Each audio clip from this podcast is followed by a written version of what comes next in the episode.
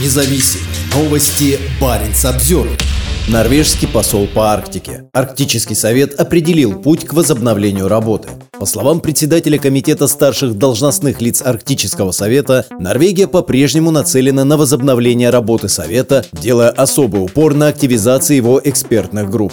Наша основная задача в эти первые месяцы заключалась в поиске пути вперед, который позволил бы рабочим группам возобновить свою важную работу, заявил Мортен Хёглунд в интервью, опубликованном в четверг на сайте Арктического совета. Как я уже говорил в мае, без действующих рабочих групп у нас нет совета. Поэтому эта задача была самой важной для перезапуска двигателя и движения вперед. Норвегия приняла двухлетнее председательство в Арктическом совете в мае. Тому времени, с момента разрыва сотрудничества между Россией и Западом в рамках организации из-за вторжения Москвы в Украину, прошло уже более года. Арктический совет, созданный в 1996 году, помогает странам Арктики сотрудничать в области устойчивого развития и охраны окружающей среды. В его состав входят 8 арктических государств и 6 постоянных участников – Организации коренных народов Арктики. В марте 2022 года семь западных государств – Дания, Исландия, Канада, Норвегия, США, Финляндия, Швеция – приостановили участие в деятельности Совета в знак протеста против действий России в Украине, сославшись на нарушение основополагающих принципов организации, одним из которых является соблюдение суверенитета и территориальной целостности в рамках международного права. В июне 2022 года западные государства заявили, что возобновили работу над некоторыми проектами, в которых которых не участвует Москва.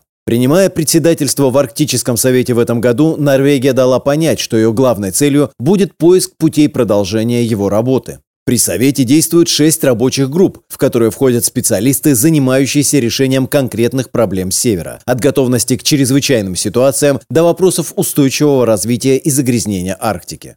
Йоглунд рассказал, что 29 августа состоялось совещание представителей государств и организаций коренных народов, на котором были приняты общие принципы возобновления работы рабочих групп. В том числе они касаются принятия решений о дальнейшем продолжении их работы, например, предложении новых проектов, направленных на решение сохраняющихся и возникающих проблем в Арктике, сказал он. Они также могут возобновить сотрудничество с странами-наблюдателями и внешними экспертами, которые вносят крайне важный вклад в проектную работу Совета.